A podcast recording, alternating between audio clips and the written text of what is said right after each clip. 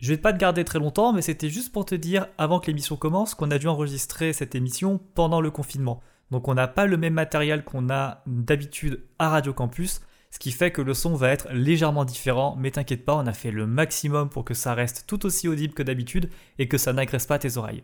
Donc là, moi, je vais te laisser et je vais te souhaiter une très bonne écoute en notre compagnie.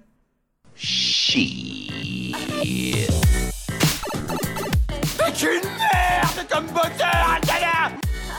Goddamn right.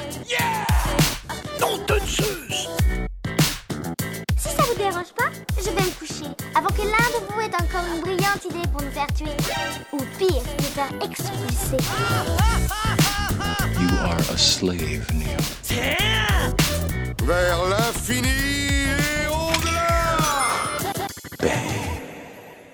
Bonjour à tous et bienvenue sur La Claque, l'émission qui vous propose un retour sur cette œuvre qui vous a bouleversé. Aujourd'hui, émission un peu spéciale, émission un peu mi-figue, mi-raisin, puisque nous faisons malgré nous une infidélité à Radio Campus Montpellier, puisque nous sommes en direct de chez nous. Oui, chers auditeurs, nous avons, nous avons eu l'excellente idée de vouloir enregistrer assez tard ce mois-ci, avant l'allocution de notre très cher gouvernement concernant un reconfinement. Mais savez-vous ce qui n'est pas confiné, mes chers amis? Ce sont nos cœurs et nos passions.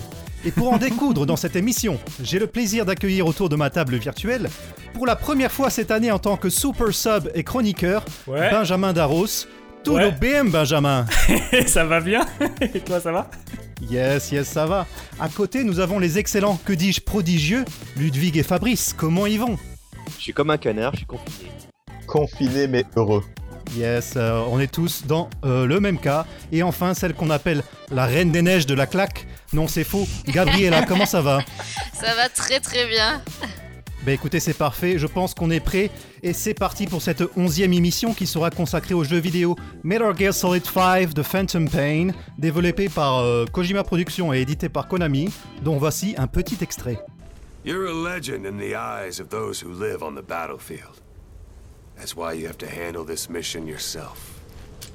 That's how Kaz would want it. Afghanistan is a big place. I expect you'll become quite familiar with those binoculars as you plan your next move. How and where you make it, well, that's up to you. Now go! And let the legend come back to life.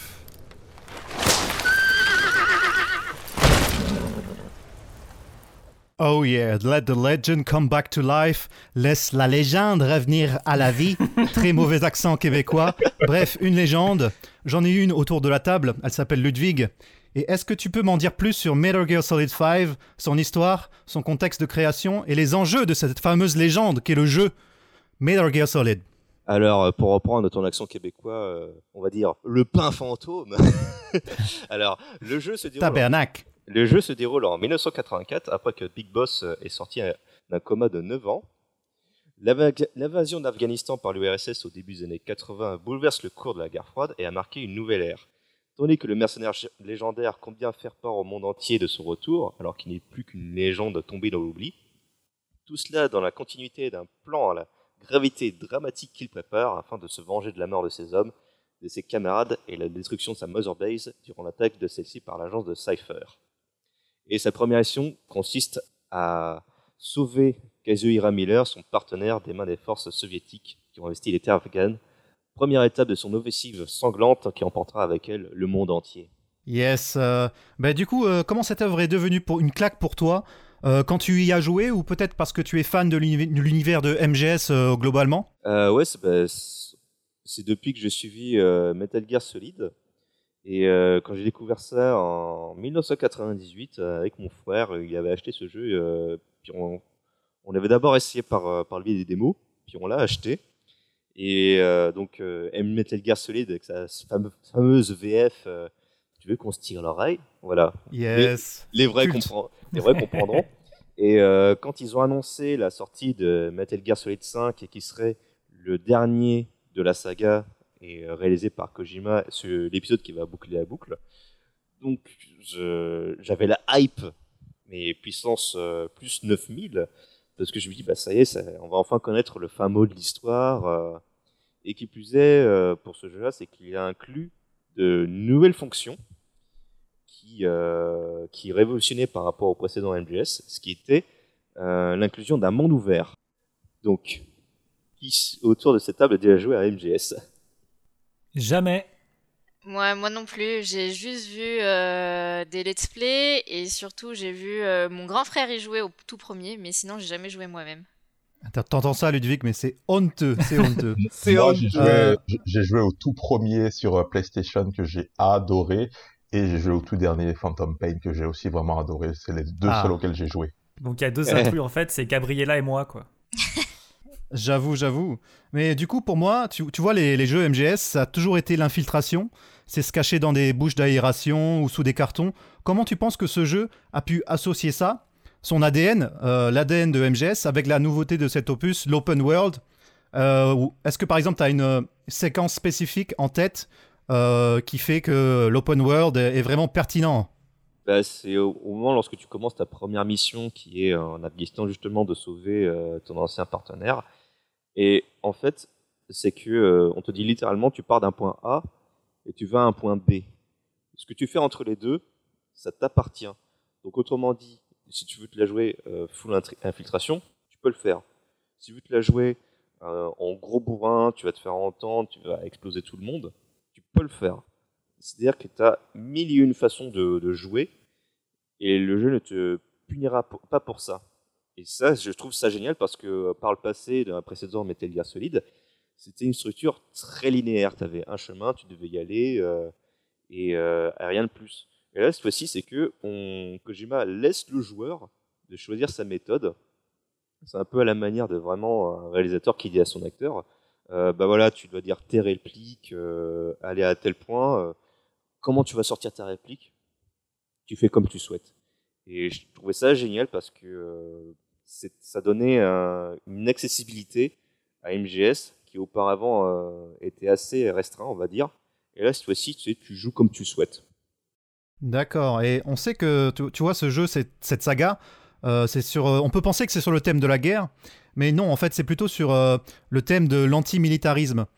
Et donc, c'est assez philosoph- philosophique ce que je vais te, te demander. Mais est-ce que tu penses globalement que pour traiter d'un sujet assez difficile, il faut euh, en quelque sorte tout montrer des atrocités, de la guerre, ou plutôt se focaliser sur les relations humaines, euh, la communication, euh, comme le fait MGS avec les liens entre les personnages, mais aussi les organisations qui sont nombreuses. C'est-à-dire qu'on a aussi voilà, le côté héritage de MGS qui fait que on communique sur l'antimilitarisme et pas seulement sur la guerre. quoi. Si, je pense qu'il faut effectivement montrer les horreurs de la guerre pour vraiment s'en rendre compte. Mais le fait que, avec les relations des personnages, euh, ça permet d'avoir une approche plus humaine. Et je sais que dans celui-là, euh, des Metal Gear Solid 5, euh, Kojima a pris euh, comment dire, une approche sur le langage, notamment sur l'impérialisme américain, notamment que voilà, euh, la langue qui dirige le monde, c'est l'anglais. Et qui est là, contrairement au précédent MGS où euh, toute les nationalités étaient doublées en anglais, euh, là Kojima a pris le parti pris de doubler les soldats étrangers dans leur langue natale. Donc pour les Russes, ils sont doublés euh, en, en ruskov. Et euh, pour, il y a une autre partie qui se passe en, Afrique du Sud, ils prennent le langage local. Je trouve ça, c'est un parti pris, mais vraiment excellent. Et effectivement, le nucléaire est toujours abordé.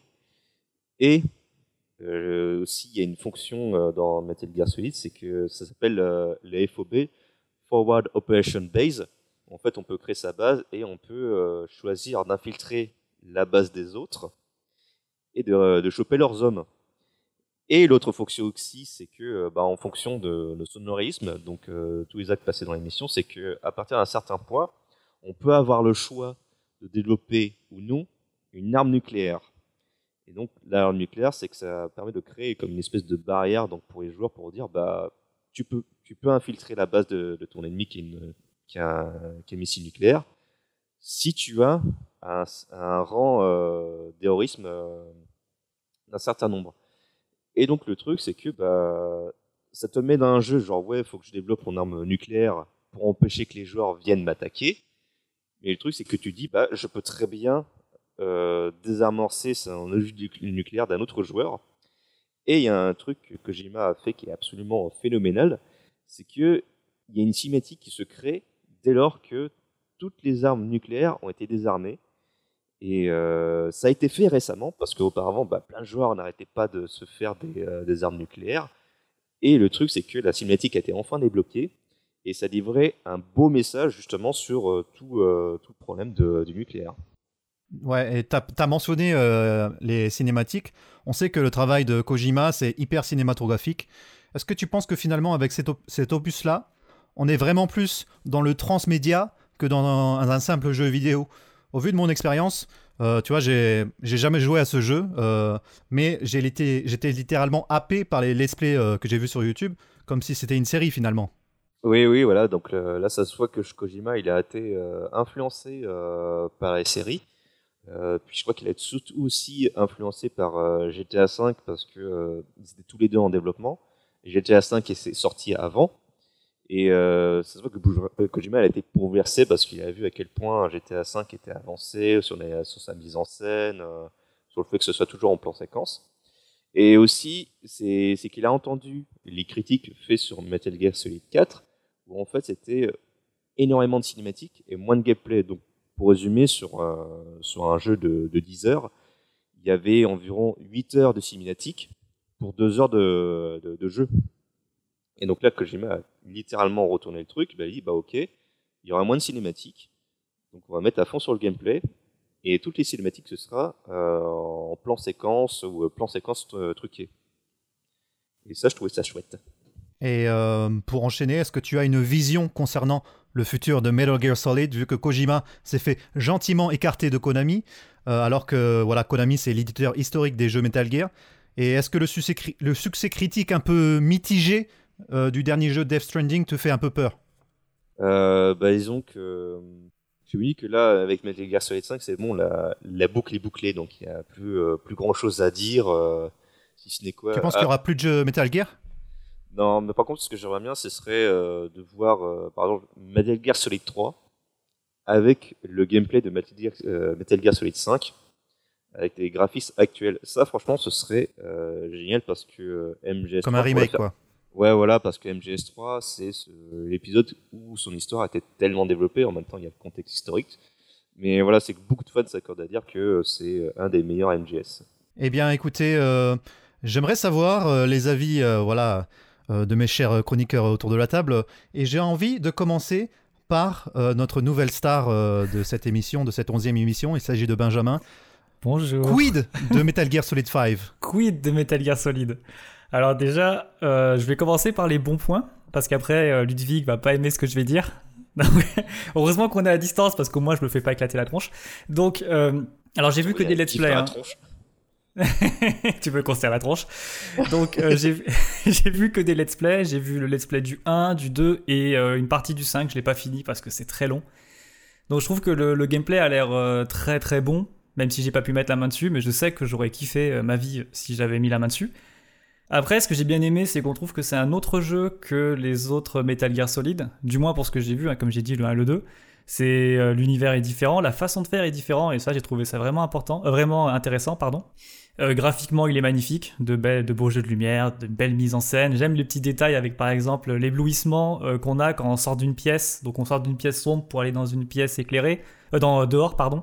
Et comme bah, il y a trop de lumière, on voit rien, puis ça revient très vite. c'est ce petit genre de détail que j'ai trouvé très cool. Mais, et il y a un mais dans tout ça, c'est que j'ai un problème avec Kojima, en fait.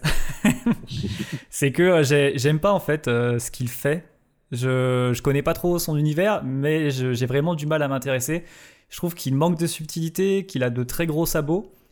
Et même si l'histoire des Metal Gear Solid, de manière générale, sont très prometteuses dans le gameplay et euh, dans ce qu'il raconte, ce qui est le cas, parce que sinon il n'y aurait pas autant de personnes qui aiment ce jeu, ces jeux, bah pour moi c'est toujours une déception parce qu'il y a un petit côté nanardesque que, que, que je suis pas fan, avec euh, mélanger le côté un peu euh, film de guerre, on va dire, et le côté surnaturel. Pour moi, ça marche pas. C'est un peu comme de l'huile et de l'eau qu'on essaie de mélanger. T'as beau continuer, c'est un peu galère. Et après, je trouve aussi, mais ça, c'est pas spécialement par rapport à MGS, mais il y a un problème. Enfin, c'est pas un problème. C'est pour moi, j'ai du mal à m'y retrouver à cause de la chronologie, parce qu'on passe du 3 au 5, au 1, au 2 et au 4, juste avec les Metal Gear Solid. Et déjà que les jeux sont très denses, ce qui n'est pas un défaut, mais pour moi, avec des jeux très denses et euh, des, des chronologies qui vont dans tous les sens, je suis perdu. J'ai regardé une vidéo pour qu'on m'explique ce qui se passait dans les 5 MGS et je galère ma race, j'ai rien compris. donc c'est peut-être que je suis con, hein, je sais pas. Tout simplement donc, ça. voilà. Non, je plaisante. Allez, je me casse.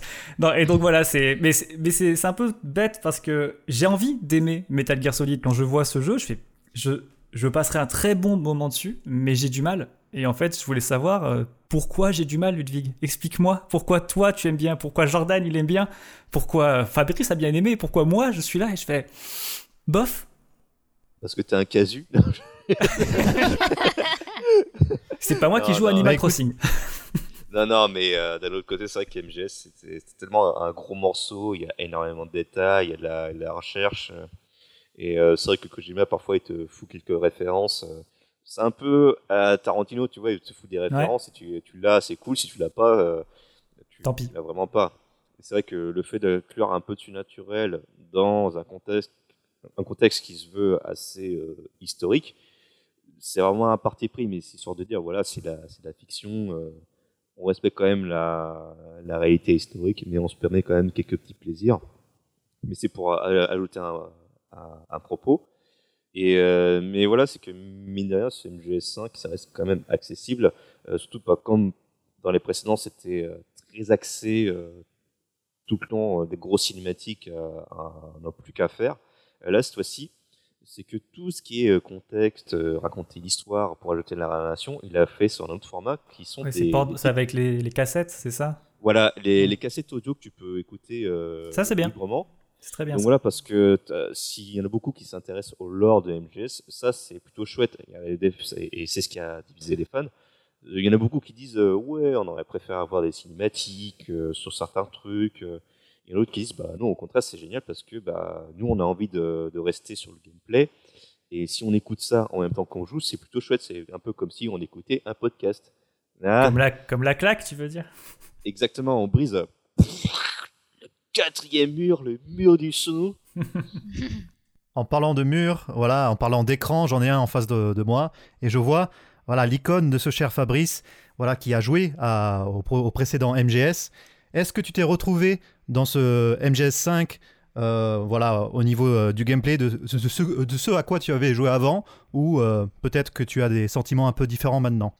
Alors, il se trouve que j'ai euh, le premier MGS auquel j'ai joué, c'est forcément le premier sur PlayStation. Euh, à l'époque, j'avais vraiment adoré, euh, j'avais adoré l'histoire, j'avais adoré les rebondissements, le scénario, l'écriture des personnages. J'avais trouvé ça vraiment cool. Euh, quand j'ai rejoué à donc à MGS, euh, qui se trouve être euh, Phantom Pain, j'ai aussi adoré. Je trouve que l'ajout du monde ouvert, euh, c'était vraiment un ajout. c'est- tellement foireux et c'est tellement euh, euh, moderne de, de rajouter des mondes ouverts euh, dans les franchises ou de créer des franchises avec un monde ouvert euh, de nos jours que euh, la plupart du temps ça va être mal fait. Là en l'occurrence c'était assez comment dire c'était assez particulier d'ajouter ça à Metal Gear Solid à la franchise et ça a été très très très bien fait selon moi dans Phantom Pain. Euh, j'ai vraiment euh, ouais j'ai vraiment adoré ça j'ai retrouvé l'univers j'ai retrouvé le lore que j'adore euh, super complexe hein, comme le disait Benjamin euh, j'ai joué au premier, j'ai joué au dernier, donc voilà. Ce qui s'est passé entre, honnêtement, c'était pas vraiment un problème et j'avais vraiment pas le, le cœur à, à, réfléchir à ce qui s'était passé entre. Mais j'ai vraiment adoré les personnages. Euh, c'était un plaisir de retrouver certains des personnages. Encore une fois, Snake, euh, Revolver Oslo et euh, euh, ces personnages-là. Et il se trouve que c'est euh, une des, ou si ce n'est la seule euh, franchise japonaise ou jeu vidéo japonais que je peux supporter j'ai en tant que gamer occasionnel j'ai énormément de mal et là vous me regardez avec vos yeux vous avez envie de me flinguer mais j'ai énormément de mal avec les jeux japonais euh, la manière dont les jeux sont faits la manière dont l'histoire est racontée les graphismes etc j'ai beaucoup de mal. Mais là en l'occurrence euh, j'adore en fait Metal Gear Solid. En tout cas j'ai adoré les deux les deux jeux auxquels j'ai joué. Et j'ai adoré Phantom Pain. Donc je suis de ton côté Ludwig toi et moi contre le reste du monde. By your side. Ouais, euh, juste rajouter sur euh, ce que tu as dit, Fabrice, sur justement euh, les jeux qui ne cessent de rajouter euh, monde ouvert, monde ouvert, monde ouvert. Euh, là où Metal Gear Solid 5 se démarque, c'est que il y a un certain monde ouvert, mais pour les missions, c'est qu'il y a des zones délimitées en fait. Mm. Euh, voilà, c'est que Kojima, il garde quand même son empreinte de, du fait qu'il a toujours voulu réaliser des films. Et donc, le résultat, c'est que quand il y a des missions, c'est que c'est des zones délimitées. Il va dire, bah voilà, Il y a un de guerre. Voilà, c'est ton plateau. C'est là que ça va se passer les scènes. Si tu vas au-delà de ça, bah, le film est, il est fini. Yes, et toi, Gabriella, en tant qu'observatrice, puisque tu as été toujours un petit peu plus ob- observatrice avec ton grand frère, comment Oui. tu as observé ce MGS5 Alors, euh, c'est vrai que j'ai appréhendé l'univers de MGS avec le tout premier, où donc du coup j'ai quand même une affection euh, toute particulière parce que c'est genre dans les premiers jeux que je vois avec mon grand frère, des, c'est très très innovant pour l'époque, etc. Et du coup j'ai vraiment, genre j'aime vraiment bien le premier parce que j'ai un souvenir affectif quoi par rapport à ça. Mais en ayant revu très récemment, donc en étant adulte, le, le let's play de celui-ci, bah, il y a vraiment beaucoup de choses à comprendre. Faut vraiment suivre tout du long. Si tu loupes un truc, euh, limite t'es largué pour le reste de l'histoire. Et je trouve que c'est un peu ça le problème avec les MGS en règle générale, parce que j'ai vu le let's play du 2.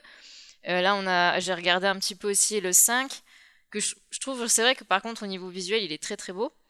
Mais je trouve qu'il y a toujours, euh, je sais pas, par exemple dans le dans MG MGS5, le- l'introduction, elle est assez longue, mais il y a plein de trucs qui se passent, tu vois. Il y a autant de surnaturel que de de trucs un peu de guerre, on va dire, où tu dois sortir de l'hôpital, etc. Avec euh, avec un quelqu'un assez de mystérieux.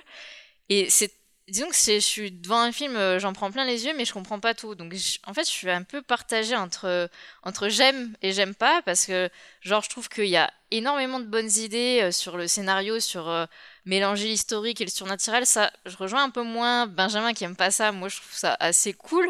Pardon? Mais, et- mais par contre, j'ai du mal à tout comprendre, quoi. Disons que c'est un peu trop compliqué pour moi.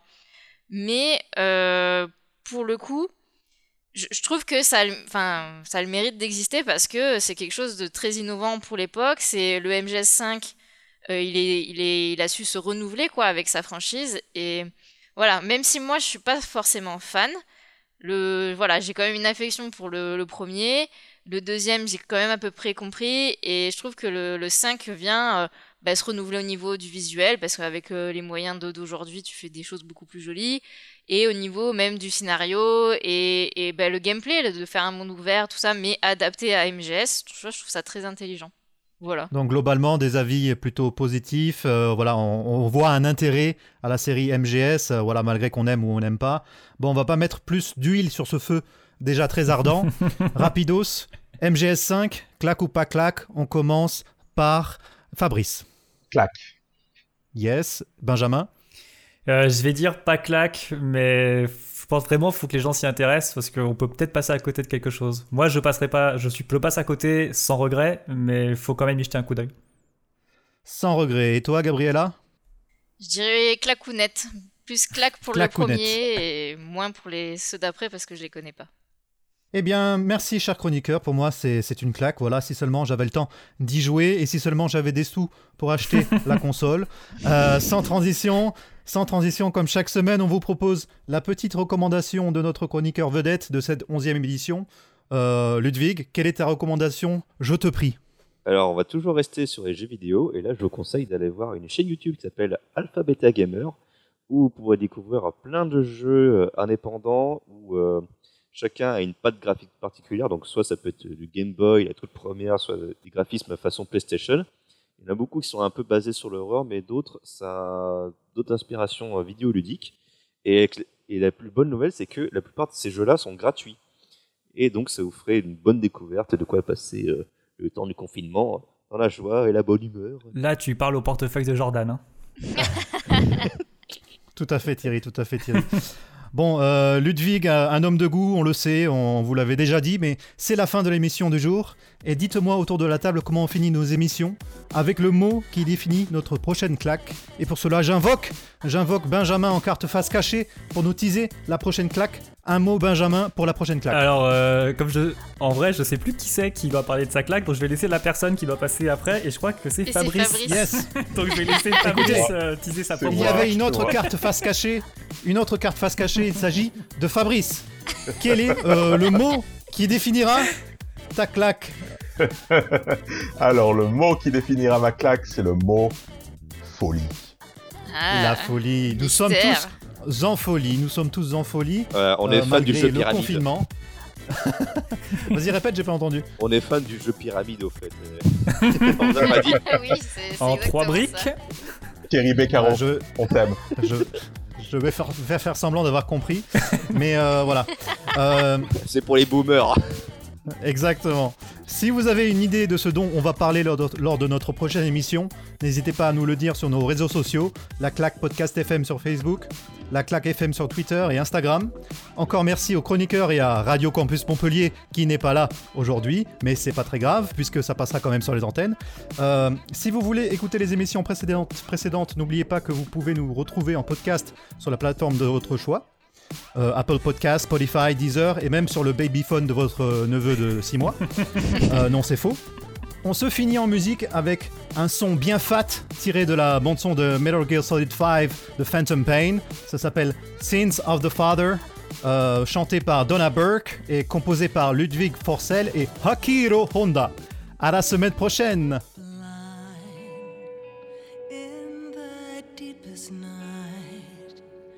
Reaching out, grasping for a fleeting memory. All the thoughts keep piercing this broken mind.